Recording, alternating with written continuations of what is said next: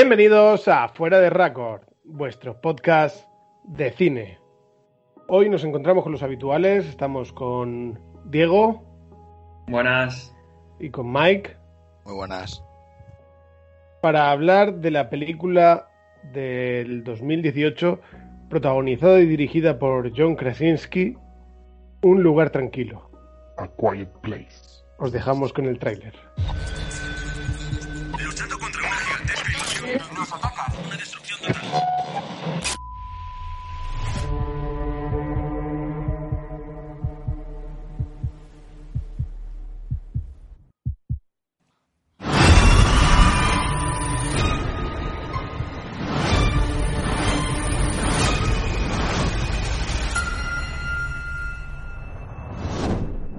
¿Quiénes somos si no podemos protegerlos?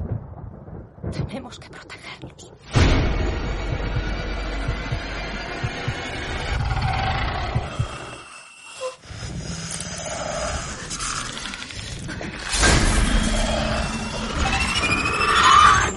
Bueno, ¿y qué me podéis decir de, de director y protagonista del señor John Krasinski?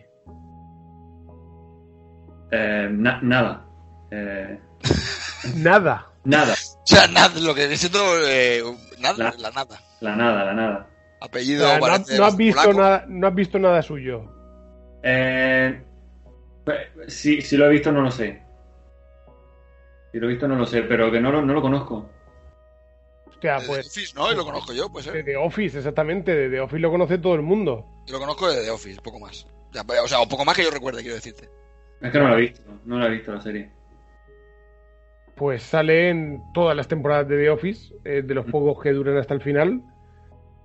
Y como apariciones anteriores a The Office tenemos eh, Jarhead, si no me Ah. equivoco, que aparece en esa película, en The Holiday, en Dreamgirls. Aparecen bastantes en la que después ya de cuando una vez que acabó The Office hizo con dirigida por Michael Bay, que es el productor de esta, tenemos la de 13 horas, ¿Mm? que no sé si la habéis visto. Ah, No es hora. Jar- Jarhead sí, pero 13 horas no- ni me suena. No la 13 conozco. horas, una película de estas militares de guerra, de, dirigida por, por Michael Bay. Ostras, sí, sí, Michael Bay. Y la verdad a mí me flipó cuando la vi, porque es de estas que no se corta un pelo, que vuelan cabezas, pero vuelan de verdad. Y la protagoniza él y el coprotagonista es otro que salía también en The Office, que es el que hace de, de novio de la secretaria de la oficina. Que no me acuerdo cómo se llama ese actor, lo he visto en varias películas también, pero no. Las gaficas, dices. No, es el que hace de novio del, de Pam. Pam es la que luego se convierte en su Sí, es que mujer. de Office tampoco he visto mucho, pero sí. Sí, creo que sí que Al principio es un animalote. Uno así muy grande. Luego, y luego ya así. Después de 13 horas, que fue en 2016, ya hizo la de A Quiet Place. Que se ve que hablaron durante el rodaje. eh, habló con Michael Bay para que se la produjera. Porque el guion eh, también es suyo. Y luego este pasado 2020, que la acaban de estrenar hace unas semanas, salió la de Quiet Place, parte 2 Dirigida por él también.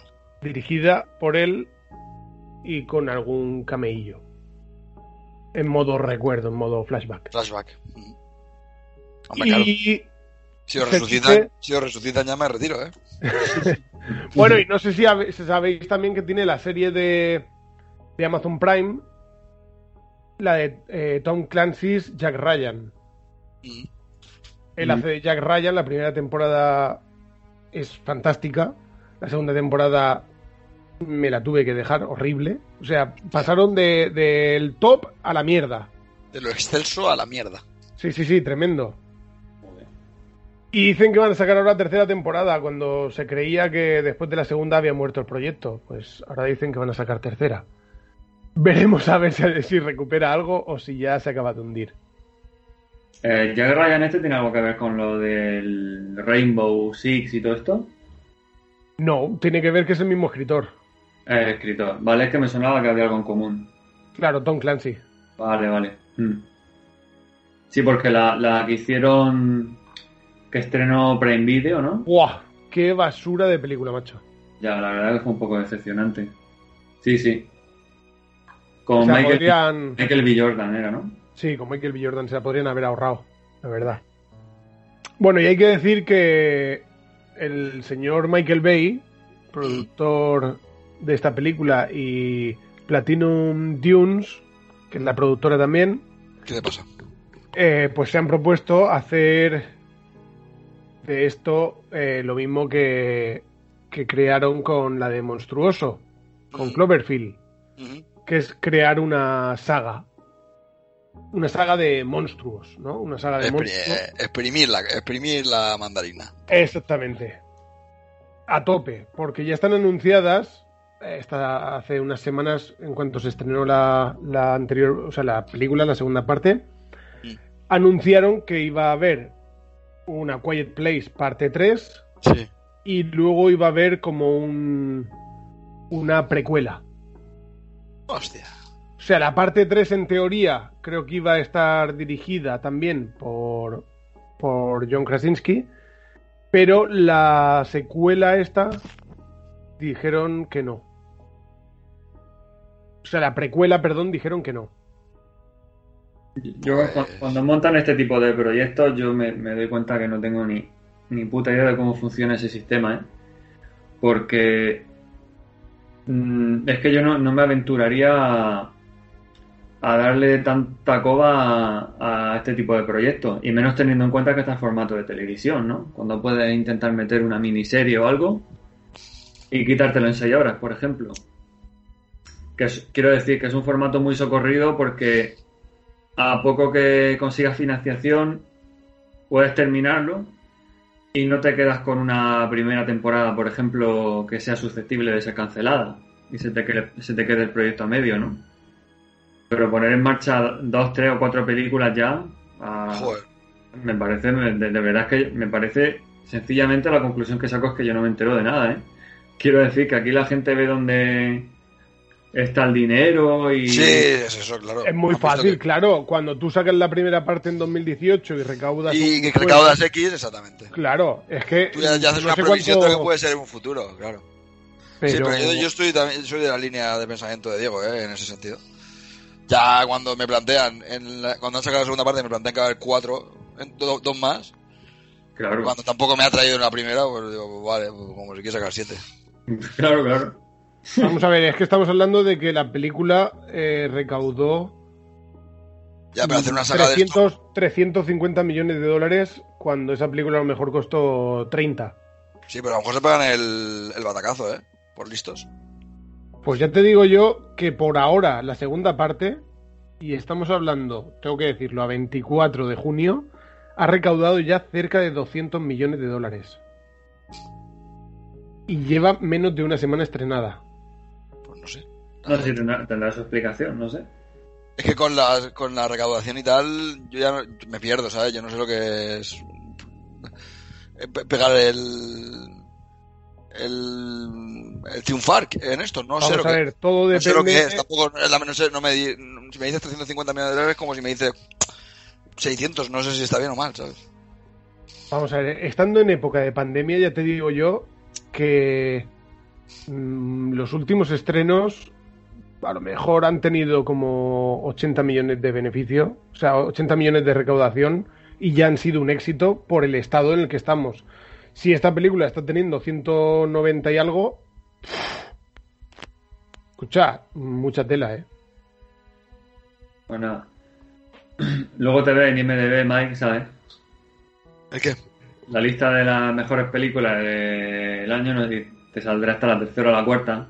Pues me parece una exageración otra vez. Y, y dirás tú, ¿por qué pasa esto? Pues, pues ahí lo tienes. Por el parné, ¿no? Joder, claro, hombre, claro, claro, sí, en fin, yo qué sé. Pero si es como todo, tú ves la televisión, los programas, has visto, no sé qué. Pues, Eh, hombre, ya, claro. Pues te la tele- bueno, la comparación con la televisión a lo mejor es un poco... Porque los programas vistos en España son... Eh, Sálvame y compañía, ¿no? Eso lo hemos Claro. visto. Sí, sí, no, pero, pero que eso, que, que, que son Que no se entiende, claro, que no se explica, ya, ya, ya. Que son exitazos, quiero decir. Ah, bueno, que- sí, que, que la isla de, las tentaciones sea un no sé qué. pero No sé, vamos. yo personalmente, para ver la isla de las tentaciones, me pongo una película porno, sinceramente. Y termino antes. No me caliento la cabeza. ¿Sabes lo que te decir? Y con garantía de éxito, ¿no? Claro, sí, tú- yo- si acaso. no sé. Pero es que, bueno, esto sí, yo entiendo que tiene una explicación. Es que a la gente le gusta ver la miseria del resto, todo el rato. Las miserias. Eso es Pues una yo- explicación. ¿no? Fíjate, sí, fíjate, yo, eh, o lo, lo dejamos ahora para más adelante, pero yo sí que quiero hablar un poco de eso. De, de lo que yo he querido extra- extraer de esta película y no he podido.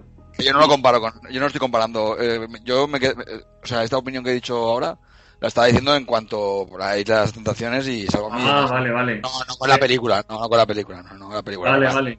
no es una comparativa acertada eso, bajo mi punto de vista. Es que nos hemos ido a ese lado. No, yo es que sí le veo. Yo, es que ¿Sí? Vale. yo sí pensaba que decía eso porque yo sí que. No, le- no, no, no, no, no lo creo, no lo creo. Lo he dicho por, por la televisión, la telebasura. Ya, ya. Pues yo sí le veo un cierto para lo, lo puedes ligar con algo que piensas tú, dilo, dilo, dilo. Sí, porque cuando, cuando yo vi la película esta, que le- leí la sinopsis, eh, no, no terminaba de entender qué era exactamente lo que me quería vender. Eh, porque parece medio suspense, un toque de terror, eh, un poco cine, bueno, no catastrofista, bueno, ci- ciencia ficción, quizá, eh, drama, eh, familia, no sé, es que era un mezclete tremendo. Y yo pensaba con que no me iba a meter en eso porque pensaba que no tenía por dónde cogerse. Y ahora que la he visto, me ha, confirmado que realmente la película mm, está a caballo entre una cosa y otra y no, no sé, yo no termino de verle la gracia. Eh, lo que pasa con esto es que me ha recordado a películas porque eh, con esta estructura hay a millones. O sea que la, la veo, o sea que no, no tiene ningún tipo de originalidad. No, no, no, yo, yo veo que es, es- hay un patrón de ese tipo de películas po- post-apocalípticas, sí, sí. Y, y además el patrón, pero descarado en muchos aspectos. Por ejemplo, eh, yo no sé si habéis dado cuenta en lo, lo último, la última década, pero se- o 20 años, es que, hace- es que se lleva haciendo años. Eh, cuando, cuando a una pareja, cuando a una pareja le, le matan un hijo. Cuando a una pareja le matan un hijo es como, digamos, ¿cómo puedo yo eh, enganchar, ¿no? Digamos, tener un enganche emocional con, con, el- con un público objetivo, ¿no? Que cada uno viene de, un- de su padre y su madre. Pues lo jodes de la, mejo- de la peor manera posible, ¿no? Esto es como que se le muera un hijo a alguien, o sea, que se le muera un hijo a alguien es lo peor. Sí. Pues empezó por una punta, tío, yo no sé cuándo, hace muchos años, yo es que recuerdo un montón, recuerdo una película, ahora no sé si era El Orfanato con Belén Rueda, creo. No sé, es que es- es- luego es lo típico esto, ¿no? Que mañana y pasado me acuerdo un montón. Chico, ¿Pero qué quieres decir? El patrón ese de que, que se le muera un hijo en- al inicio de la película o lo que sea, ¿no? hombre, tienen un dramazo que tú ya te solidarizas con esa gente, ya no quieres que les pase nada malo, es como un enganche muy directo Ya. y que va a un público objetivo. Que tú eres de lo, de lo que llaman manipulación. Es una, es una manipulación.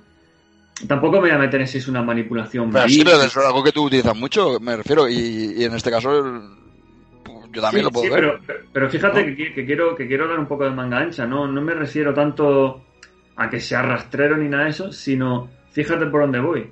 Más, más que eso, ¿no? Porque al final son películas de cine comercial y, y tienen sus limitaciones. Yo el problema que le veo es que está muy repetido. Es lo único a lo que me refiero, que, que realmente agota, como decía un profesor mío, eh, el, imaginario colectivo. Eh, en cosas tan mundan- mundanas como esta, incluso también ocurre. Eh, aunque sea de manera eh, inconsciente, tú es como si ya hubieras visto eso. Y ese patrón se repite mucho, pero mucho, mucho. Y cuando muere la cría al principio digo, joder, em, le quiero dar un, le quiero dar una oportunidad, pero es que no me está llegando.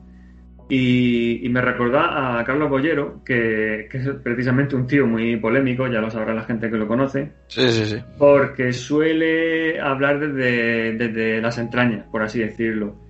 Entonces, muchas veces él, él dice que no es por narcisismo, pero, pero dice que escribe en primera persona porque quiere hacerle llegar a la gente lo que las películas le, han transmitido. ¿no? Por eso están.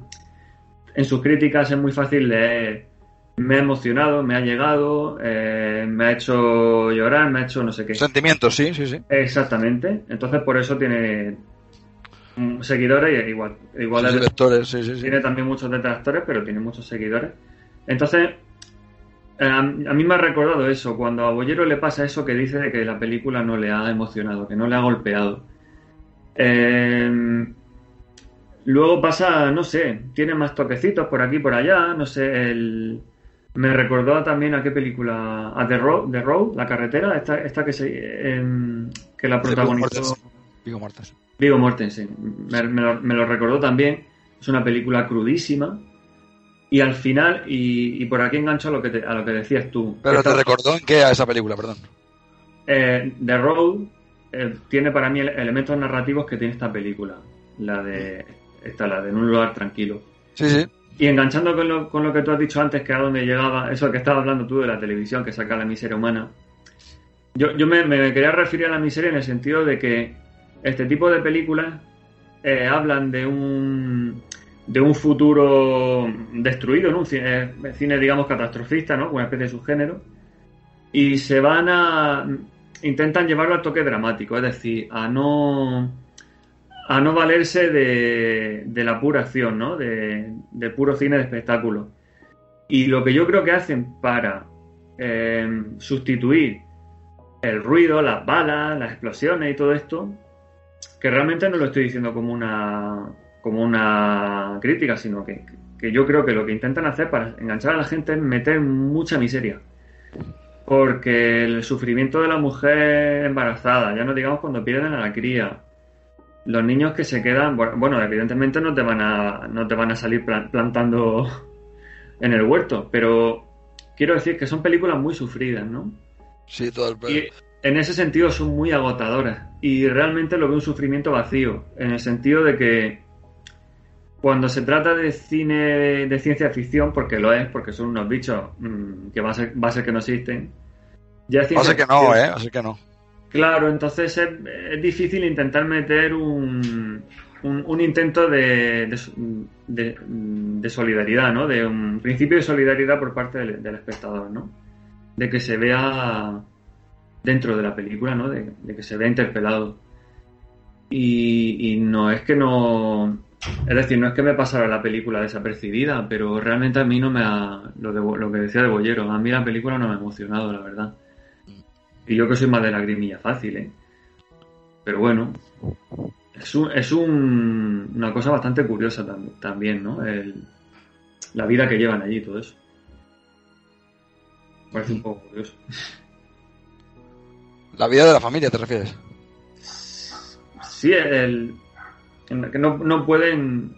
O sea, el handicap que tienen es que no pueden... No pueden emitir, no pueden hacer ningún ruido, ni sonido, ni nada, sí, sí. Mm. Es que, o sea, tampoco es que. Eh, tampoco te puedes esperar una película de Woody Allen o, de Eric Romer o. Son de diálogo muy denso. Pero a mí sí que la película me ha acabado un poco. Eh, ¿Cómo se dice? Me ha, acabado chafando en el sentido de que, como no escuchas mucho diálogo, no escuchas nada de diálogo hablando veces, solo lo del lenguaje de signos, hablar con bueno, pero al final eso es lo prometido, ¿no? Quiero decir, el... Ese es el pretexto, ¿no? Es el pretexto, claro, de la película. Sí, sí, sí, a mí no, a mí no me llamaba la atención la película. Por, claro, claro. Sí, sí, es que no... No lo he encontrado. A ver, lo que... Esto es precisamente lo que me llamaba la atención la primera vez que la vi, porque esta ha sido la segunda, la primera vez que la vi era eso, ¿no? Que prácticamente era una película entera en silencio. Sí, sí, y, que, no todas las películas tienen que innovar y sacar una especie de innovación en el lenguaje. No, no, no. Sí, sí, lo entiendo, pero Es que a mí me despistó eh, eso, eh, que era una película entre el fantástico y, el, drama, ¿no? El drama familiar. Luego, aparte, no, no se ve, ¿cómo diría? Eh, no se da mucho contexto del mundo donde viven, ¿no? No, pues sí, el background es cero. Porque mira, por ejemplo... No sabemos lo que ha pasado, no sabemos nada de lo que ha pasado. Cero cosas. cero unidades de background. Claro, claro. Que, ya te, que te digo que en otras ocasiones tiene incluso su encanto, ¿no? Como diciendo, este es el contexto, ¿vale? Y a partir de aquí vamos a funcionar. Lo que pasa es que en este sentido, como es una, eh, ya te digo, como, como el esquema está tan repetido, cuando hay una familia que se aísla y consigue encontrar un sitio, ¿no? Eh, en el cine de zombies, por ejemplo, pasa que cuando alguien consigue sentarse en un sitio, siempre llega un grupo de gente e intenta matarlo. No sé si, si, si lo recordáis esto. No es como que antes o después, claro, el mundo se ha acabado en todos sitios, no solo en tu casa. Entonces, o aunque te vayas 300 kilómetros de la tuya porque la han quemado o algo, cuando encuentras un sitio en este, en este tipo de películas, con este tipo de estructura, antes o después te las tienes que ver con, seres humanos, ¿no? Por eso siempre meten el típico toquecito este de para hablar de la condición humana y todo eso, ¿no? Como que no solo te tienes que enfrentar a lo que sea, una pandemia o a zombies o algo, sino que el ser humano también siempre es como el enemigo, ¿no? Y toda esa movida. Y aquí esta gente está, o sea, totalmente aislada, o sea, no sé. De hecho, en el casting me parece súper curioso que incluyan al cadáver de la señora mayor que hay en el suelo. Claro. Como que si hubiera interpretado algo en la película.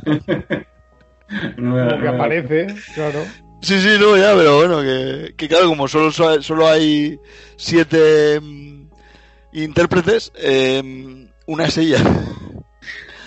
Yo que si queréis hablamos de ella, de su trayectoria, de Roda de Pel. Por supuesto. me encantaría a mí, por lo menos. No ha hecho nada. Estoy viendo que no ha hecho nada, solo de cadáver. Buenísima ella, ¿eh? A mí me gusta mucho. A lo mejor es familiar de alguno de ellos, ¿eh?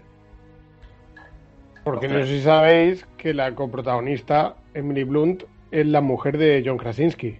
Anda.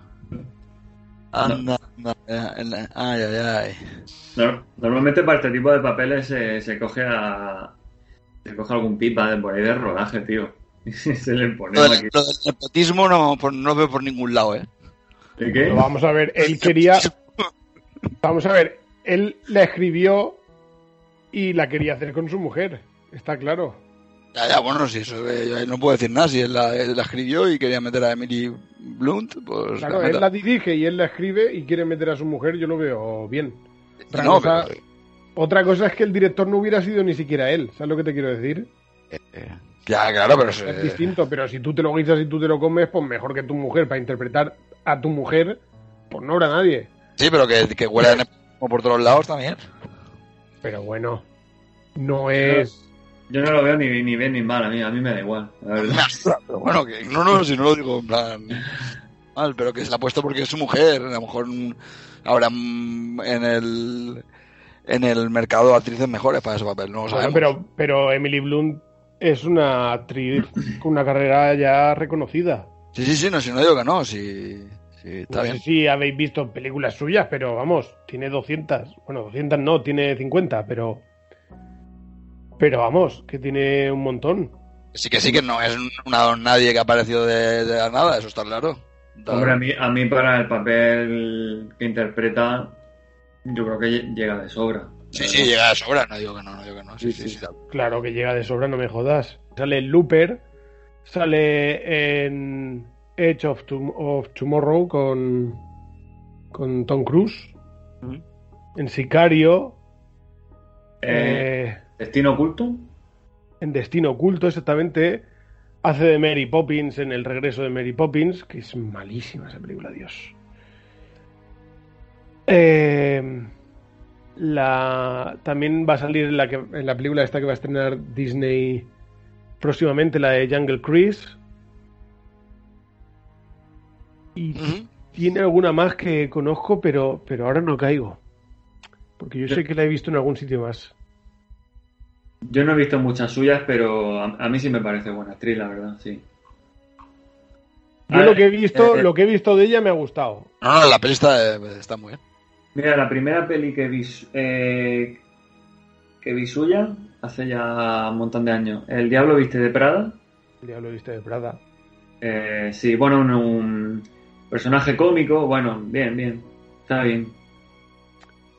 Ah, y el, la pesca del salmón en Yemen. Sí, también. Eso también. Está bien, sí. Bueno, que tiene, que tiene cositas, tiene cositas. Y la actriz, joder, yo qué sé. A mí me gusta, ¿eh? Sí. Está muy bien, hace muy bien. Y no sé cuántos años tendrá, pero. Digamos 83. que muy mayor tampoco, muy mayor tampoco es, del 83, Rozando los 28 40. años, o sea, 38 años. Mm. Joder, pues le queda carrera por un tubo. ¿Y los chavalicos qué? ¿Cómo los veis? Y los chavalicos, pues la hija esta que hace de sorda, Mm. Miley St. Simons, La que estaba dispuesta siempre a liarla. sí, pues yo creo que... mm, Es que está en, no una, sé, en una edad, muy- está en una edad muy mala, Mike. Es la del pavo en un mundo posapocalíptico. Si, en- Guau, si pues. el mundo normal es una movida, pues imagínate ahí. Pues imagínate. Ya, ya, imagínate. ya- ya te- Ah, por fumar porros a día. A saber lo que plantas ahí. eh. Eh, claro. Claro, que dije, quiere que el puto cohete se lo das al niño, coño. Deja el puto cohete que el padre le ha dicho que no. Madre mía. Lo que faltaba ya para drogarse, ¿eh? Mm, Pues Ya. yo, yo creo que esta cría es sorda, ¿eh? Pero no, no lo tengo claro. No lo he buscado ni nada. Pero vamos, si no es sorda lo hace muy bien. Sobre todo en la secuela flipáis, ¿eh? La secuela eh, lo hace lo de sorda súper bien. Hasta con la vocalización de los sordos Sí, sorda, y, el, sorda. y el ruidito. Buah, increíble. Es sordo, Alfonso, confirmado. Sí lo es, ¿no? Sí. ¿Sí? Sí, Anda. podía salir en Sound. Es que cuando. Cuando vi la secuela, dije, es que esto a una persona normal le costaría mucho hacerlo. Una persona sin, sin la sordera, joder, lo de la vocalización junto a los signos y todo esto es, es jodido, ¿eh? Pues yo no Poco- se me poco- ocurre en ningún momento. Poco se habla de la solidaridad de este podcast con la con la con el colectivo de sordos, ¿eh? Ya, ya, Ya van dos, ya.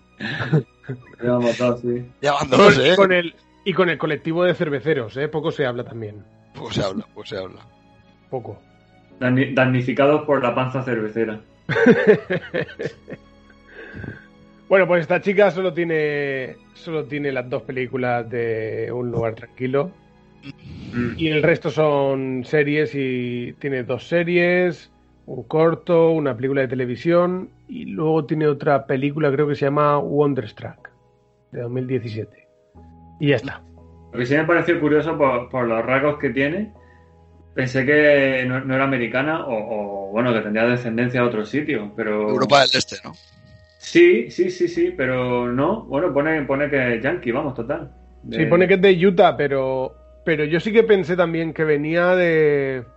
que tendría algún padre de Alaska o alguna cosa de estas. No, yo pensaba así, más rollo ruso, por ejemplo. Sí, yo también, Rusilla, ¿no? Mm. Sí, sí. Ah, en Pittsburgh. Rusia, eh, Rusia de Pittsburgh, ¿no? Sí, sí, sí, que por supuesto. A ver. No, oye, pero que igual. Indaga, indaga de los padres. Yo indago, yo indago, voy a mirar su árbol genealógico a ver cómo está. Y luego el, el Hostia, hermano- cuidado, eh. Déjame decir una cosa. Al, Sí. al año de edad eh, perdió la audición debido a una sobredosis de medicamentos. Ya, ya pintaba actriz, ¿eh? ya era. Dice, pues ya tiene, tiene maneras esta chica. tiene maneras, ¿eh? Joder. Ya le encazaron la carrera. Sí, sí, sí. Joder. ¿Y eso? Quiero decir, ¿sale algo más de. No, detalle? No, no, eso es lo que dice Le nuestra. darían, le darían demasiado jarabe para curar un constipado y... y- Demasiado Dalsi. Ah, Sobredosis de, sobredosis de Dalsi, ¿eh? Al jarabe de maíz o algo de eso de allí. Pero si el, jarabe de, si el jarabe de maíz no es un medicamento. No, pero, pero, pero igual aquí sí, igual cura algo aquí, ¿sabes? Ostras, y tiene un implante coclear, ¿eh? Claro, el de la peli. Claro, claro, claro. Bueno, pero también puede ser ficticio en la peli. Me refiero que lo tiene. ah, que es suyo, sí, sí, vale, vale. Confirmado, confirmado que es suyo. Que no lo ha cogido de Wallapop ni nada, que es suyo. Mola, mola, mola Krasinski ahí haciendo el MacGyver, ¿eh? Es el héroe. Parte- yo yo me, par- me partí el culo con, con cómo tiene la, la pared, las paredes empapeladas, ¿no? Porque es rollo como voy a hacer algo de sonido, ¿no? Que es muy sofisticado y mucha gente le ha llevado años estudiando. Yo me voy a poner el perfil de un tío, ¿no? Que pone ahí martillo, ¿sabes? Como las partes, ¿sabes? Como las partes del oído, ¿no? Mm. como diciendo, si veo una persona de lado y me salen los, ¿sabes? Los- las partes del oído, me voy fijando, ¿sabes? Y a ver si así consigo hacer una máquina. Es que- Claro. y es- pero es que es buenísimo, es que te parte el culo, pero es que los pósters o, o los las notas que tiene a los lados son rollo. eh, los monstruos eh, se guían por el, ruido, son ciegos, eh, son ciegos, no sé qué sabes, como cosas muy básicas, ¿sabes? Como diciendo, me lo voy a apuntar aquí en la pared, eh, en, en A4, en A3, porque por si se me olvida, ¿no? Sí, sí. Que me hizo mucha gracia. Yo, si queréis, acabamos ya con los actores. Por último, hablaría de Noah Jupe, o Yupe, Yup. Yupi. que el chaval este tiene más títulos de los que me esperaba, la verdad. Salen 21 producciones. Y tiene, bueno, empezó en Penny Dreadful, la serie. Ajá. Siguió en Downton Abbey.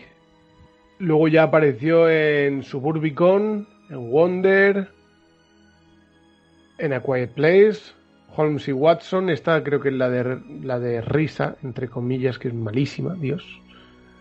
A mí me ha tocado los cojones, ¿eh? El, el personaje de él. Un poco en esto. Bueno, ¿Por bueno. qué? Joder, pues si dice tu padre que salgas a pescar, pues pescas y punto, coño. Que es que no. ¿Qué mierda que tengo miedo? ¿Pero qué miedo de qué? Si no puedes tener ya más miedo, si es que ya el miedo está ahí perenne en, en el ambiente. Tira, hostia, que tu hermana sorda por ahí se va a, a darse un garbeo y tú siempre estás ahí con, con la madre bajo el, su cobijo todo el rato. Joder. Se le, se le ha hecho bola al fin del mundo. se le ha hecho bola. Es que sí, sí, sí. Está claro, Claro. está claro. En fin, no le venía bien. no le venía bien. Y esos son básicamente los actores que salen. ¿No queréis hablar del señor que grita y del cadáver? ¿Estáis Yo seguros? por mí no, yo por mí no. Vale, pues nada. ¿A qué? El señor que grita, cuidado, eh, la cara que pone. Un buen grito, eh, mete. Un buen grito. Joder, y qué cara pone, eh, que da miedo que te cagas. No, sí, la verdad que se luce, el hombre se luce. ¿eh? Cara de que le falta la, la dentadura, parece, eh, encima. Sí, cara, exactamente, correcto, correcto. Sí, sí, sí. Es exactamente esa cara. Hombre, parece, parece el, el típico el típico señor este de, de- del fin del mundo ahí en Estados Unidos, ¿no? Que va con un cartel que pone el fin, de, Sí. el fin se acerca o algo así, ¿no? Sí, sí, Sí. el típico predicador de calle, ¿no? Claro, que va por ahí con una campana diciendo que, que nos va a caer eh, ranas del cielo o alguna o las siete plagas o algo de eso, sí. Eh, León Rusón, un, gra- un grande. Grande. De los gritos. Nominado, nomini. Pues ya está, ¿no? Hemos repasado todos. Tampoco hay nada más. Ya. es que- No, no, no hay nadie más. El elenco es el que es. es este. Solo, solo quedan los bichos. Los bichos. que hay muchos. Bueno, tampoco se ven tantos en la peli. Claro, ¿no? eso es lo que te iba a decir. Al principio parece que no, pero después, oye, joder, al final dices, hostia, pues hay varios, ¿eh? O sea, solo se ven justo al final. Dicen que hay tres o cuatro, ¿no? No, no te dicen que hay tres o cuatro. En De hecho, la- No te dicen, no te dicen cuántos hay. No saben ellos cuántos hay. sí, a mí me la duda de que fuera uno solo, ¿sabes? Incluso. No, no, no, sí, sí. lo- eh, es que no me acuerdo, la verdad. No, eh, sí dice. Encuentran unos papeles que no me acuerdo dónde, la verdad, joder. Eh, ya lo siento, pero es que no me acuerdo. Que dicen como que en el área hay seguro dos, tres o cuatro. O algo así. Pues a mí no me suena eso, ¿eh? Y la he visto dos veces. Yo no me acuerdo tampoco, pero bueno, oye. eh, que hay varios bichos y, es- y están dando por culo. Hay rato, bichos, hay bichos, Hay eso bichos está que se claro. Sí, quiere, decir, la película intenta, eh, de forma legítima, eh, para, que, para que tenga un, un cierto sentido, eh, que cuando alguien haga ruido no van a venir eh, 12 millones de bichos de esos, ¿no? Entonces lo que intentan dejar claro al principio es como que alguien, no es que no me acuerdo, o algo, no sé, ha detectado que por la zona seguro hay tres o cuatro, como diciendo, tres o cuatro cabrones de estos hay. No me acuerdo yo, eh, digo, sinceramente eso, pero vamos que... Mm. Pero que luego eso, que luego cuando... Que hay 20, hay, hay 20. La, en la escena esa que es las cámaras hay como 20. Van No, al final te muestran cuatro, creo que hay, corriendo. Sí, yo, creo- yo que creo que el área esa, de la población esa, sí habrá, pues... Hay empadronados 5 bichos. ahí. Sea, en ese área, 5 bichos empadronados. O- el cerebro son 5 bichos empadronados. Ya, que haya más, pero no están empadronados. Quiero decirte. ¿Vale? Hombre, lo- eh, como los hijos de, del loco, el viejo loco, los hijos del loco tampoco están empadronados, seguro. Los del Cristo dice. Sí, pues Cletus, al- alguno de esos que tenga. algún Cletus. bicho. seguro que no, al catastro seguro que no lo llevó. No, bichos con síndrome de, de bibliotecaria, ¿eh? De que no. que no diga nadie nada, ¿eh? Ostras, mo- molaría que ¿Qué- qué tuviera un, un bicho, un bicho, un bicho por biblioteca pública. Claro. Estaría guapísimo. En cada, en cada población de más de 10 de 10.000 habitantes hay una, bi- una biblioteca. En cada biblioteca un bicho. Un bicho eso muy bien, sí, sí, oye. Y poco se habla también, que, que yo, yo lo he pensado, que John Krasinski, eh, el gestito de, de mandar a callar, lo, yo creo que lo has visto de Raúl cuando metió el 2-2 ese en Camp Nou. Muy bien, lo hace muy Raúl, ¿eh? Esa es la, la icónica imagen de Raúl, ¿no? Eh, silenciando el Nou. Sí, corriendo mientras corre de lado. Sí, sí, pues lo mismo. Sí, sí, sí. Sí, sí, sí. A mí me hizo, cuando se lo dice al viejo, eh, eh, tiene el dedo como arqueado. Un poco. Me llamó la atención, ¿no? Como que se dio, se dio el gustito, ¿no? Como le metió un poco así de actitud al dedo. ¿sabes? Que Eso no es el solo dedo ma- recto, que es la, la señal universal. Dice los matices. Sí, sí, sí, yo le vi un matiz ahí, la verdad. Bueno, la película empieza en el día 89. Mm. Sin un previo de Sí, qué ha ocurrido, ¿no? ¿Qué ha ocurrido? Mm. Te empiezan en la tienda esta donde están todos calladicos cogiendo medicamentos y cogiendo cosas. El crío coge el cohete y le dice al padre que no, que eso hace mucho ruido. Le quita las pilas por si acaso suena en ese momento, ¿no? Sí, y deja el esto ahí. La hermana, una hija de puta, le da el cohete. Ya la, La, la sorda, ¿eh? La sorda. iba de sorda, ¿eh? Es que iba de sorda que no me entero de la película, ¿eh? Coge y le, le da el cohete. Y le da el cohete. Y, claro, le da el caramelo, el niño tonto no es, lo coge y, dice, ¿y las pilas? Y ya con, con la edad que tiene el niño, pues más o menos sabe que si le ponen las pilas, eso suena. Y coge las pilas. Y coge las putas pilas. Y se lo lleva todo. ¿Eh? Es que eh, un fallo que tuvo, joder, Iván y lo descuartizan. Eh, un poco, un poco, un poco exagerado. Bueno, el momento, yo tengo que decir que el momento en el que aparece, en el que se oye al bicho empezar a correr para pillar al crío, hostia, si, si lo escucháis con un buen equipo de sonido o en el cine o algo, los efectos de sonido son espectaculares.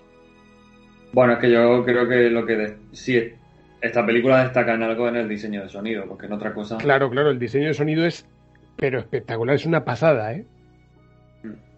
Lo que pasa es que he arriesgado esto, yo no sé si ahora con tanto prodigio técnico de que la gente se puede comprar eh, eh, televisión en 100K y, y sonido envolvente, no sé qué, sí que puede tener el encanto ese, ¿no? De ver cine para, para lo que es el, para el espectáculo, para el estímulo sensorial. Pero película, digamos, como para como alimento del alma, por así decirlo, o sea, una película, digamos, que te haga llegar una historia y que te llene de alguna manera, eh, estas películas no ofrecen nada. Quiero decir que yo eso, yo le daría a esta película el encanto ese del sonido, pero la verdad es que se lo, ha llevado todo para ese terreno, ¿no? No deja mucho para lo demás, la verdad. A mí me ofrece un ritmo, tío, que yo no encuentro en muchas películas. Para mí la película se me pasa en un chasquido de dedos. O sea, eh, tiene un ritmo pero tiene un ritmo frenético, quiero decir. Eh, no me da tiempo a ver a mirar el reloj. Quiero decir, no me da tiempo a cansarme. Cuando me voy a fijar, ya se ha acabado la película. Yo, más, que si, es que si te, entretiene, yo creo que ya está, ¿no? Es como misión cumplida. Si no hay A mí el ritmo, por ejemplo, me recuerda mucho a las películas de Michael Bay. De Michael Bay. ¿De Michael Bay? Eh, ¿En serio? El ritmo, muchísimo.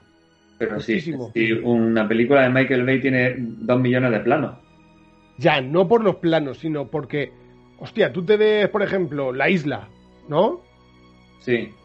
Yo La Isla, tío, me acuerdo cuando la vi, el primer día que la vi, y es que se me pasó volar, tío. o, esta que te he dicho, o esta que te he dicho de 13 horas. Es que se me pasan las películas de Michael Bay, serán mejores o peores, pero a mí se me pasan bolas. Menos la última que sacó, todas se me han pasado bolas. Ya. A, mí más que ese ritmo, me eh, si me ha recordado algún ritmo, digamos, alguna manera de llevar la narración con un guion tan justito, me ha recordado quizá al a los slashes de modernos, por así decirlo. Eh, voy a poner un, un, par de ejemplos para que os hagáis una idea. La de Viernes 13, la, la última que sacaron, la última versión, que no sé, igual es de 2009, ¿eh? que no es nueva. Eh, Museo de Cera, ¿no? Películas de estas de eso, de un montón de chavales que vienen, no van, no salen, no entran y llega alguien y los mata de uno en uno, ¿no? Eh, no, tiene, no tiene esto más, ¿no? Un, un slasher clásico, pero de, de este siglo. ese tipo de ritmo sí que me cuadra más con esta película. De hecho, eh, hay una cosa que me ha gustado en cuanto a. En cuanto a eso, en cuanto a, mantener la, el ritmo de la película, eh, pero con sentido del espectáculo, ¿no? Que al final es lo que va y lo que tiene que hacer. Una cosa y una, buena y una mala. La buena es que me ha gustado cómo utiliza. Eh, cómo utiliza reclamos para para mover los, puntos de eje en la película. Que tiene varios y yo creo que está. Mm, que utiliza. A, nivel simbólico, utiliza objetos que creo que le dan bastante refuerzo a la historia. ¿Cómo qué? Uno sería las pilas al principio de la película. Y luego otro, por ejemplo, que me gustó fue el del clavo en el, en el eh, eso sí que eso sí que creo que a, nivel narrativo creo que está bien llevado. Y por otra parte, el aspecto negativo sería eh, lo que los yankees siempre que les gusta empaquetarlo y venderlo todo, eh, les gusta llamar jump, scares, ¿no? que son los sustitos estos en los que te suben el volumen. Pues aquí esta película, para bien o para mal, no se lo han, no han podido permitirse quitarlo y tiene más de uno. No es que esté eso te iba a decir, que, tiene dos o tres. No es que esté trufada de este tipo de historias, pero sí tiene más de uno. Eh, no digo que sean escandalosas, pero claro, son, yo diría a esta altura creo que son un poco vulgares, la verdad. Y sobre todo para películas como esta que tienen la pretensión de llegar a mucho público y, y al fin y al cabo se, se, se preocupa mucho de de no llamar, por decirlo de manera figurada, no llamar, mm, bueno, figurada, ¿no? De manera literal, de llamar idiota al espectador, ¿no? Con este tipo de recursos. Y aún así hay alguno que vuela por ahí, ¿no? Eh, por ejemplo, la madre cuando pare eh, y la busca el Krasinski, eh, aparece la mano sangrando de ella, ¿no? Y la, pega en la... Cosas de ese tipo. Pero ya te digo, estoy hablando un poco de todo, ¿eh? Que no, no, no me parece una barbaridad ni nada, pero bueno, no, tiene, tiene dos o tres Jan Pesquer o cuatro incluso, pero no más. Y no son tampoco clamorosos, son eso, dos momentitos. Sí, bueno. Sí, sí, sí, vamos a ver, sí. O sea, en cuanto a eso, en cuanto a Jan Pesquer, ya sabes que, que hay películas de terror, por llamarlas así, que, que, joder, que te petan la película entera de eso. Son películas que son insoportables. Claro, claro, por eso aquí lo han metido, pues porque al final es cine para ellos, ¿no? Es cine 100% para americanos y eso a ellos les encanta. A los americanos es que les encanta el jump scare. Bueno, después de, de este inicio que hemos hablado un poquito, que es el día 89 creo que he dicho, Sí. ya saltamos al día 471. 471 y Vale. 473, ¿no? Porque al final todo ocurre en ese par de días de lapso. La película entera transcurre ahí. Casi un embarazo, ¿no? Que pasa un año, ¿no? Pasa más de un año. O que tiene el tiempo suficiente para que piensen que es buena idea tener otro hijo y tenerlo. Eso es lo que me hace bastante gracia que yo me gustaría saber cómo han concebido a ese hijo sin hacer ruido. Hombre, Bueno, sí se ve. ¿no? polvo, Ah, algo de polvo silencioso. Ah, perdón, perdón. Eh, vale, tú dices, vale, vale. Sí, sí. El acto, sí, el acto, el acto. Debajo, debajo No, el del acto. granero, debajo del granero. ¿No te viste cómo estaba ahí la cama puesta y tal? No sé qué. Claro. Debajo- Ah, que tenía su picadero. Ah. Claro. Piccadilly, en Piccadilly. Claro. Krasinski, Krasinski, qué listo que es. Qué picha brava, eh, qué picha brava. Ay, Dios mío. Pero el bueno, mundo que se acaba, es- pero él lo quiere repoblar. pero que lo que dice el Diego, que es que también manda huevos. Tener un hijo en esas condiciones. Es que. Sí, eh, si, si la película tenía en algún.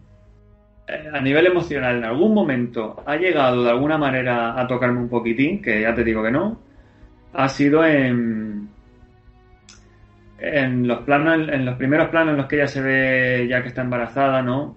Entonces sí que se ve esa lucha entre la vida y la muerte en el sentido de que te das cuenta que eh, so- sobrevivir, ¿no? Sobrevivir allí puede depender de cualquier estupidez, ¿no? Que se te caiga algo al suelo o algo así, ¿no? O sea, Sí. que, que estás amenazado de muerte constantemente. en, en el Y que luego... ¿Eh? Estás en el borde del precipicio siempre. Siempre, siempre. Y que luego, por otra parte, ¿no? Eh, eh, eh, sacar una vida adelante, ¿no?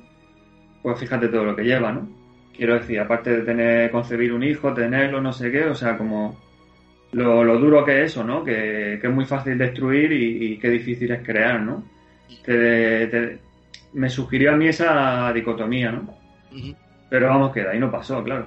Pero por eso que en un momento dado dices tú, ah, claro, te pones a reflexionar y dices hasta qué punto te compensa si tú no sabes ni siquiera si vas a, a sobrevivir a, a- a- ni siquiera a este día, ¿cómo pretendes sacar una criatura adelante? Pero Ah. Es que es una cosa tremenda, tío. Pero bueno, el instinto de supervivencia, no sé. ellos sabrán. Yo qué sé, yo, yo lo primero que pensé es que era un picha brava. Así de claro. Ah, de pinta. Hombre, parece un tío responsable que saca a su familia adelante y todo Es eso. un héroe, es un héroe. Claro, claro. Oye, el, Sí, peso pero de la, bueno. el peso de- el peso de la familia la lleva él, eh. Claro, claro. Pero también te digo una cosa que si quería follar, eh, mm, están yendo a una puta tienda donde hay gasas, donde hay Una eh, de oxígeno, hay de todo, no van a- que se compre unos condones, que coja unos condones, que no tiene ni que pagar. Y una píldora si, de está- si estáis hablando de que un pichabra los condones lo habrá terminado en una semana. Claro. Habrá cargado la asistencia, la asistencia de la asistencia en una ¿Usted semana. crees que cuando les ha usado Krasinski en algún momento si tenía tres hijos ya? El- el John Fojinsky. John Foyinski. Claro, Es polaco, ¿eh? John Foyinski. claro, de, toda la vida- de, de, de Varsovia toda la vida. De Varsovia, de la calle...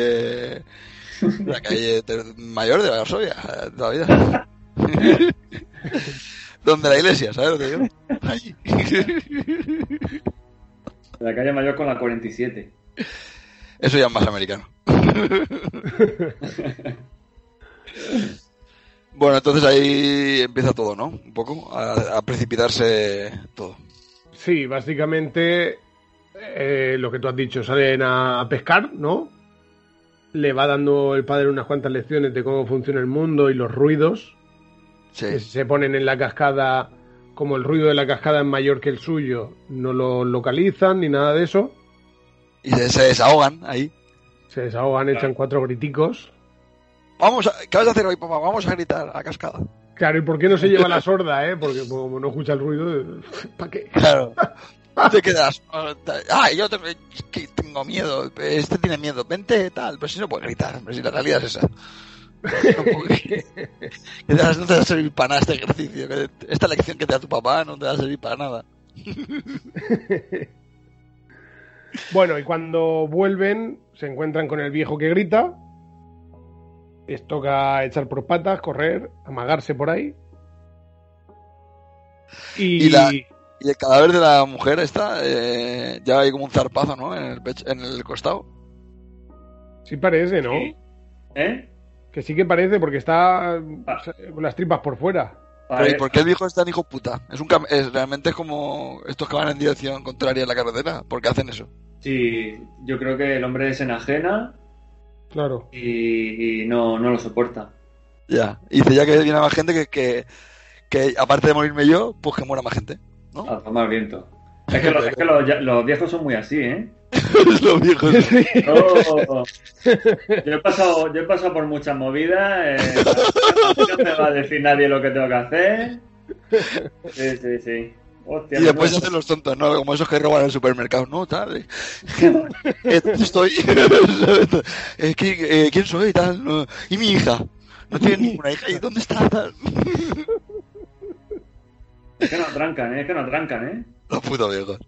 Ellos no saben, no saben lo que es una cola, a ellos les da igual eso. A mí el otro día me hizo, estaba en un, en un corte inglés y, y un viejo se coló, pero con la cara, o sea, con la cara dura de viejo, de, de- de viejo ya, pero de- hecho, de, de los de verdad. No, tal, es que tengo que ir a recoger a mi nieto al... Ah, que es justo lo que, te, es justo lo que Es decía. una excusa ya ni al colegio. Tengo que ir a recoger a mi nieto del instituto. Eh, señor, eh, su nieto si está en el instituto ya puede valerse por sí mismo y de su puta casa. ¿Esa excusa qué es? Y se coló, ¿eh? Se coló. ¿no? La gente Joder, dice, si se, joder, si se cuelan. se cuela, pero que era plan... Jo- Joder, si se cuelan. El tío no daba opción, ¿sabes? Era en plan, él ya estaba colándose y la gente, ¿pero por qué haces esto? Tal, no es que tengo que recoger, pero se colaba. Claro. Claro, no le vas a partir la cara a un viejo.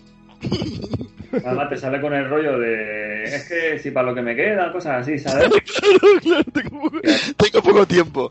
Claro, claro. Claro, es que está feísimo. Sí, sí. Los viejos, Ahí tienes el clip, Alfonso, el de los viejos. Bueno, y luego mientras por otro lado, por otro lado, por la otra casi que se pone de, de parto, ¿no? Mientras que la sorda está paseándose por ahí.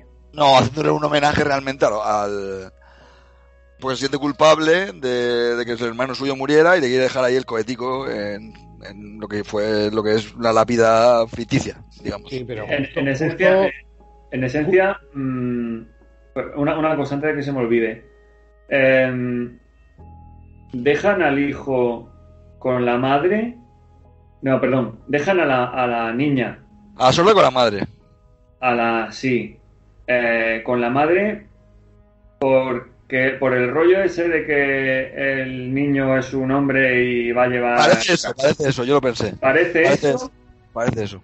¿Vale? Parece eso. O versión alternativa.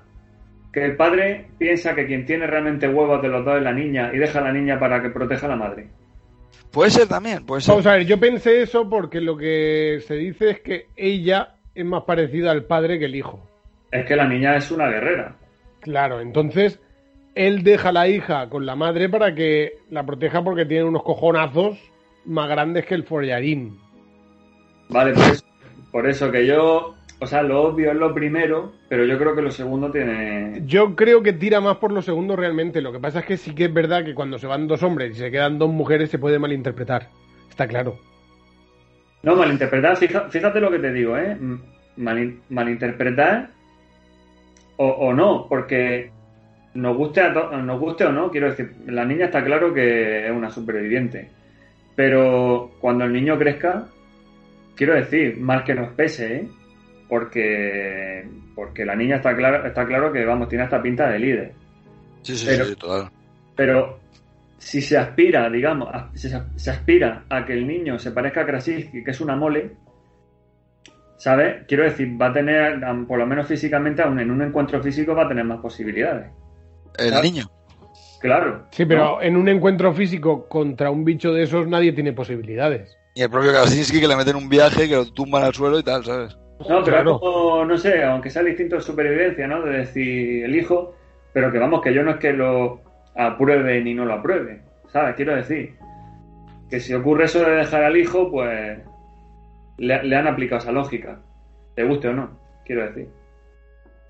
No, de, ¿sabes Hombre, yo creo que aplican esa lógica porque lo que le dice la madre para que se vaya con el padre es que lo haga por ella de alguna manera porque cuando sea vieja le tendrá que cuidar y todo el rollo. Claro. Sí, bueno, Eso es lo que le dice. Es ¿eh? una manera de convencerle porque el niño no, a ver, no se entera de nada porque es muy crío. Pero que sí, que yo estoy más por lo segundo. Yo creo que, que los padres saben que ella es mucho más fuerte. Claro, el crío es el acojonado y es el que tiene que a- al final afrontar esos miedos y salir fuera, ¿no? Porque ella es muy hecha para adelante.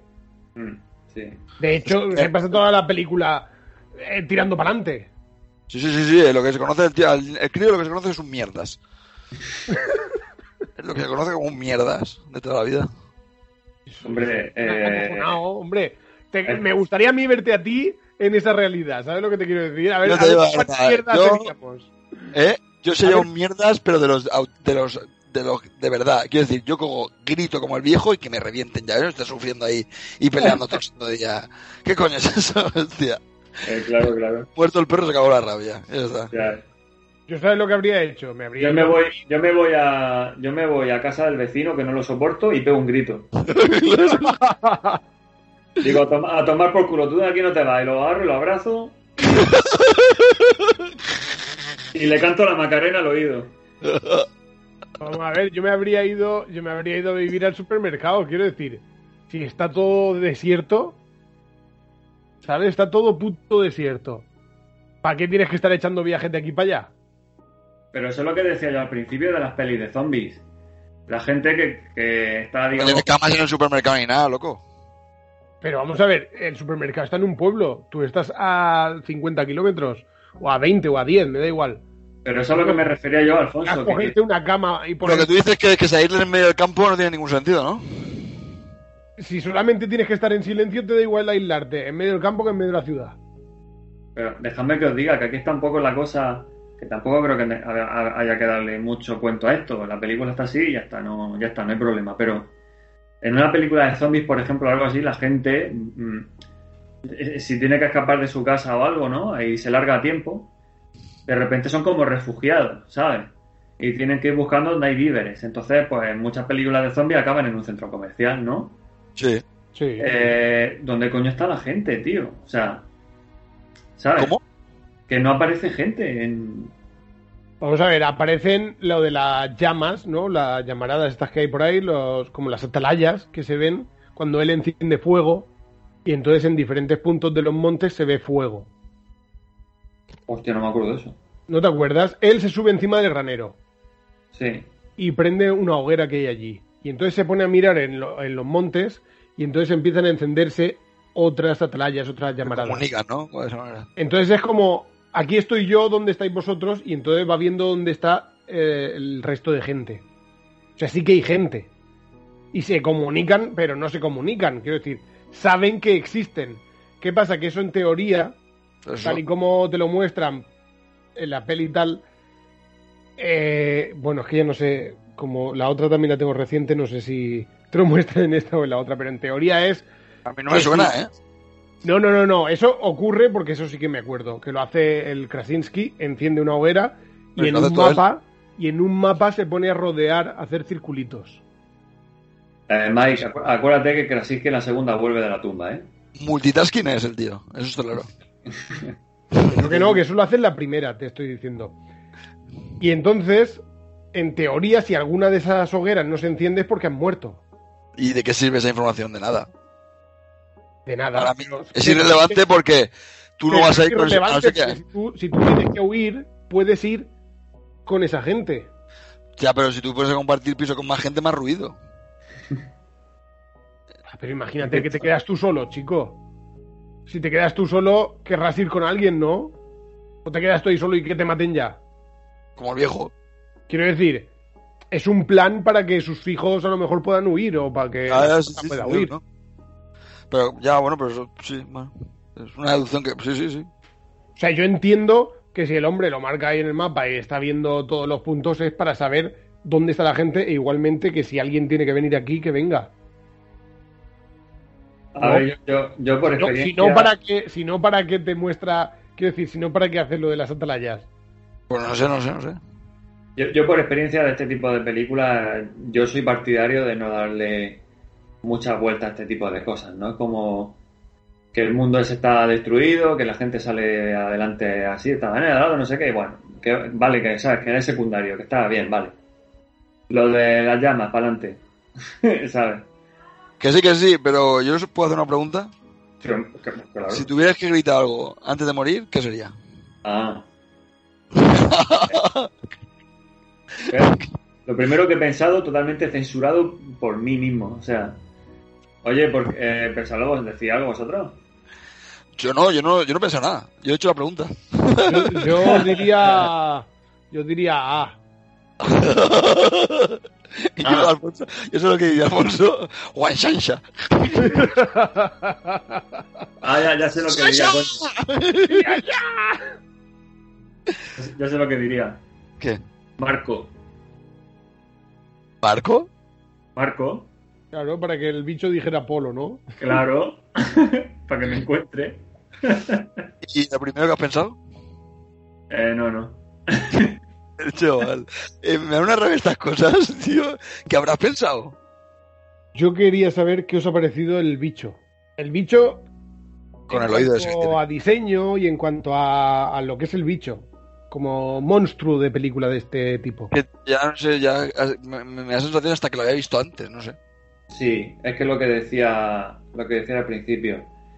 Eh, todo parece, bueno, de una peli y de otra y de otra, no sé. El bicho, bien, yo que sé, bien.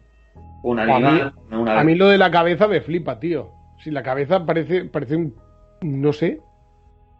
Se mueve como placas, tío. Pero no me sé. recuerda a algo, tío, no sé a qué. Pero si es que esto es lo más terrible de todo, tío. Ahora no lo ve, el año que viene, no sé qué. Dentro de siete años ve una película y dicen, me cago en la puta. Que ya, ya hicieron este bicho en, en el 78, ¿sabes? Estas cosas pasan, ¿eh? Lo digo en serio, ¿eh? Que está chulo, sí, está chulo, pero Está que... chulo, sí, sí, está bien, está guay la cabeza, eh, sí, sí. Y las patas esas que tiene y todo el rollo. Y además le hacen, le hacen más de un plano detalle de, del sistema ese que tiene de, de sonido, del oído, de Sí, el oído ese. Está las membranas y todo eso, sí, sí. Está bonito, Pues pero... que está, está conseguido, ¿eh? Porque eso, cuando le hacen los planos detalle, hostia, se le ve ahí todas las fibras, los musculicos, hostia, está muy logrado. Eh, hay un artículo que es el director de un lugar tranquilo explica de dónde vienen los monstruos. Si van a hacer, si van a hacer 17 películas, ya, seguro que lo. No, no, no, lo explicarán, lo explicarán porque hay una que va a ser eh, precuela, entonces ahí te lo explicarán todo perfectamente. Madre mía. Pues nada, si funciona, funciona, joder, ya está. ¿Quieres que te diga lo que dice John Krasinski? Por favor, Venga, dale caña. yo ya he visto la secuela, o sea que Son aliens, absolutamente. Son de otro planeta. La mayoría de películas de extraterrestres van de invasores, de planes secretos. Son criaturas reflexivas. Pero a mí me interesó la idea de un depredador, de un parásito, de algo que es introducido en un único sistema. Los aliens han evolucionado hasta convertirse en máquinas perfectas, así que la idea es que si crecieron en un mundo sin humanos ni luz, entonces no necesitan ojos. Pueden cazar solo por el sonido. También han desarrollado una forma de protegerse de cualquier cosa. De ahí que sean a prueba de balas y todo eso. Debería tener un senti- debería tener sentido. Necesitar las reglas de- del monstruo para adherirlo lo más ajustadamente posible a las normas de la familia. El monstruo no podía ser solo conveniente para ellos. Eso es lo que dice el hijo de puta este. Pero escucha, ¿cómo que a prueba de balas? Porque yo he visto cómo los matan de un tiro en la cabeza. Eso es lo que dice Krasinski, entre comillado, estoy leyendo. No, pero si lo ponen lo pone en, los, en los textos estos geniales que tiene Krasinski por, pegados por toda la pared. Uno de ellos pone que tienen Sí, armadura. weak, weak, weak, weak point o algo de eso. O el punto de... pone armor, que tienen armadura. Ah, sí, sí. Pues entonces es en el cuerpo, claro, porque en la cabeza Hombre, mete un cholazo que alucinas. a la mujer le vuela la cabeza. Cosa que no entiendo también, porque no sé por qué espera volar la cabeza. Porque se la ha podido volar durante un tiempo antes. Mira, ya, deja... ya lo explicarán, tío, porque vamos a ver. Pero, eh, vamos a ver, pero una, ¿por cosa, qué? una cosa que me flipó, una cosa que me flipó, que, de que me ha flipado de la peli, es que estamos hablando de la América rural, digamos, Sí. ¿no? Eh, ¿Vale? Eh, tienen armas, están en medio del campo Sí. y son americanos. ¿Y qué? Y decía, ellos no van a disparar, o sea, no van a matar a nada. Y cuando quedaban cinco segundos de la película, la, la Emily Bloom le vuela la cabeza a uno. Dios, que no podía, hostia, es que no podían, ¿sabes? Como, no pueden dejar pasar la oportunidad de volarle la cabeza a un bicho. ¿sabes? Pero que tuvo la oportunidad en esa, en esa misma escena de volársela y no se la vuela. ¿A, a, a cuál te refieres? A la misma escena, la del final. Pero ¿por qué no, cómo que no es la abuela? La abuela. espera, se la vuela, pero ¿por qué no se la vuela antes? Si va con la puta escopeta en la mano. Porque como tiene a su hijo cerca, me imagino que no quiere jugársela. Porque tú imagínate que la bala rebota, por lo que sea, porque el bicho no muere, porque son muy fuertes y, y del ruido te liquida a ti, liquida a tu hijo y todo. Bueno, bueno, pues nada. Pues... Digo yo, ¿eh? Digo, sí, sí. No sé, eh, bueno, se la vuela bien la, la cabeza, está bien. A ver, yo me quedaría sin hacer ruido encañonándole y con un poco de suerte el bicho, tío, se va. Porque, porque los bichos es la puta hostia, los bichos eh, están ya de alquiler. Eh, la última media hora de la película están por la casa. Esto de alquiler. Claro, piensen que es un Airbnb. Que, que- claro, claro, es que pasa, es que es buenísimo. Pa- Pasa uno, sube una escalera, otro pasa por la cocina, eh, como decirte, con unas tortitas en la mano. Buenos días, Emily, voy, voy a preparar tortillas. Voy a tomar un baño caliente, lo típico, ¿eh? No te importa, ¿no? Eh, voy a ocupar el baño media hora, no te importa. Es rollo como Steve Urkel cuando estaba cuando entraba a, a casa de, de, de te entra, hola chicos, ¿qué tal? Ah, ya, ya, igual, ya, venga. Claro. Ay. Entonces es campo. Si queréis pasamos a escena favorita. Va a estar la cosa jodida, pero vamos para allá. sí. Uf, uf. Venga, Diego, tú que empiezas con el UF. Buah, qué cabrón. Qué cabrón. No, no, nada, que tampoco, que tampoco me quiero esconder, que no tengo ninguna, no sé. em,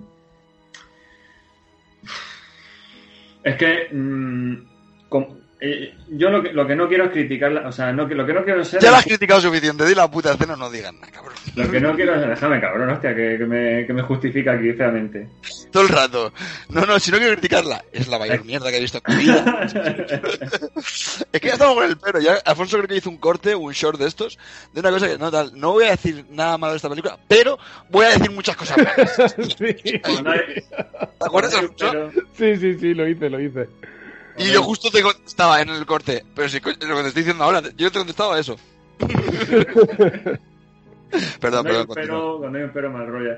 No soy racista, pero. Esos putos negros, hoy. Claro. claro. Cuando viene un pero, mal asunto. De- da- de- sea, sea la frase que sea. No, pero que, que no quiero ser injusto, porque bueno, la película, tío, tiene su público y está bien, no sé qué. Pues muy bien, pero que yo no. que lo veo todo muy re- refrito. Y no veo nada destacable de la película. No veo nada destacable, no sé. No sé, es que no sabré. No sé. De verdad, es que todo lo que. O sea, me pongo a pensar en escenas, lo digo en serio, me pongo a pensar en escenas y me recuerdo otras películas, tío. Entonces no sé qué decir de esta. Joder, que digas tú, esta película tiene genuinamente esto. Pues no se me ocurre nada, de verdad. El sacrificio de Krasinski con su hijo. Me recordó a la película esta de... un- hay un Superman, una de las últimas películas de Superman, que ya he perdido la cuenta. Hay una que, que el padre eh, quiere... eh, quiere mantener la Sí, identidad de su man- hijo Man of Steel, sí. quiere mantener la identidad de su hijo, entonces hay un, un tornado del copón, se lo va a llevar todo por delante y va a salvar a su padre. Y el padre a lo lejos le dice que ni se acerque, para que el- la gente del pueblo no vea, entonces se sacrifica. Es que todo me, todo me suena a otra cosa. De verdad, es que no sé qué decir. Así nuevo, que tú digas, joder, esta película, mira, tiene una escena que no sé qué. Mm, Ya, pero te puede quedar dentro de que te guste más o menos lo menos malo. Dilo. ah, no sé, es que un- el parto in extremis también, un millón de Está veces. bien, por ejemplo. Bien. un millón de veces en el cine. No sé. Tío, no sé. Me Vale, en- vale, vale, pues. Te lo yo. juro, pero sin ánimo de hacerlo a caso hecho ni nada, es que me quedo en blanco, tío. Ah, pues no pasa nada, es que. Pero lo digo yo, mientras tanto, a lo mejor se le ocurre algo. Claro, sí, sí. ¿Puedo decir yo, Afonso? Sí, sí, sí, sí, claro. La del viejo, la escena del viejo. que no, que no, que no lo digo cachondeo, joder, pues me, me tocó, o sea, la cara del viejo, pues está un poco de miedito toda esa parte, y, y me parece que está guapa, y ya está. Vale. le- elegí esa escena yo. Yo me quedo con la de con la del sacrificio del padre. Cuando le dices te quiero, siempre te he querido, ¿no? Y, se, y mete ese pedazo de grito. Es un gritaco y llega el bicho y, se lo revienta. ¿No te, ¿No te, lo tendrás, Diego, o no tendrás nota tampoco? Eh, sí, sí. Ah, nota sí, eh, cabrón. Nota sí. Eso sí, eh, nota, eh, sí. Eh, nota, un 5, un 5.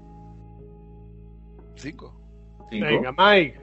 ¿Tú pues qué Yo un 4 y medio le tenía pensado. Como siempre. El Mike suspende siempre, pero por poco. Para joder ahí. Tengo un nivel de hate más, más intrínseco. Más agresivo. Y yo le voy a poner un 7.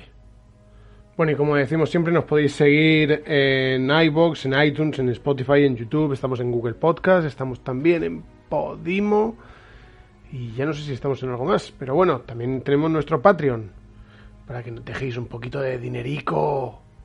Aparte de, donde nos pueden seguir y todo esto, tengo que añadir que mm, pocas veces hablamos de la banda sonora y tengo que decir que la banda sonora de esta película es bastante buena.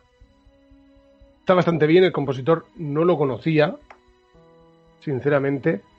Y, y me pareció muy curiosa y muy chula. ¿Cómo se llama? Pues dame un segundico que lo busque. Ah, entonces sigue sin conocerlo, cabrón. No lo conocía, claro, eh, no lo conocía, pero es que no se me queda de, leer su nombre una vez, no se me queda. A ver qué nombre tiene, a ver qué nombre tiene para que no se te quede. A ver, dilo, Espérate, Mike, ¿sabes? Mike.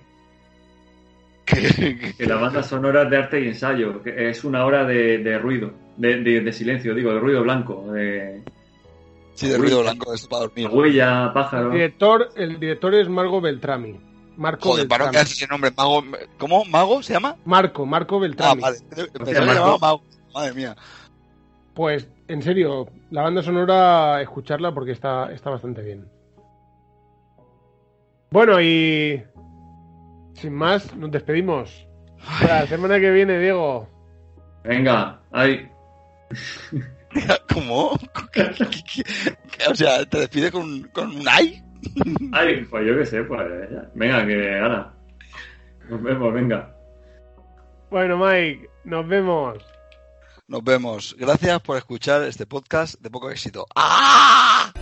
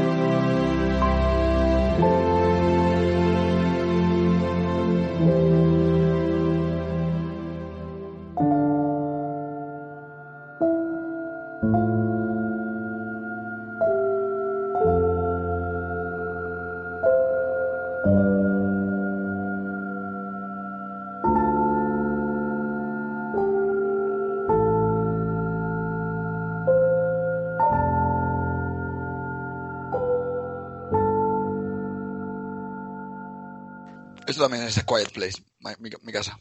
Quiet Place. Yo solo con el ventilador.